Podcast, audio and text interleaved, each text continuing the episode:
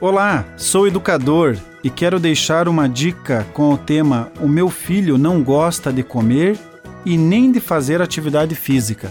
O que eu faço? Em 1 Coríntios diz: Quer comais, quer bebais, ou façais outra qualquer coisa, fazei tudo para a glória de Deus. Comer e beber são prazeres que Deus nos deu e que precisam ser feitos de forma moderada, com autogoverno para não danificar o corpo. É uma questão de hábito, costume. O que eu repito várias vezes será o meu estilo de vida. A Bíblia diz em 1 Timóteo que há proveito nos exercícios, mas é temporal.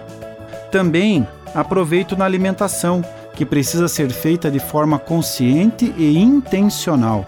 Não me alimento porque estou com fome, me alimento porque faz parte do propósito de Deus eu restabelecer a energia do meu físico para que eu continue fazendo a obra de Deus.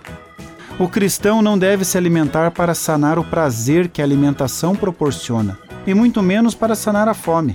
Aqueles que se alimentam com propósito o fazem com reverência, cuidando do que estão comendo e da quantidade de comida que entra no seu organismo.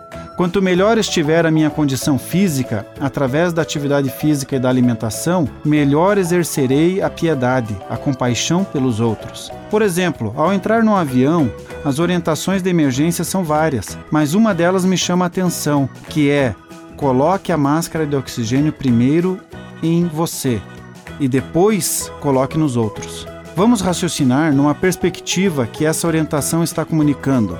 Apenas conseguirei salvar a vida de quem está próximo se eu me mantiver vivo primeiro.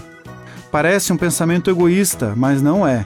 Se eu estiver vivo e para isso preciso cuidar do meu corpo através da atividade física e da alimentação, então eu conseguirei ter a oportunidade de exercer a compaixão e auxiliar os outros a também colocarem a máscara de oxigênio. Continue abençoado, você que me ouve e toda a sua família.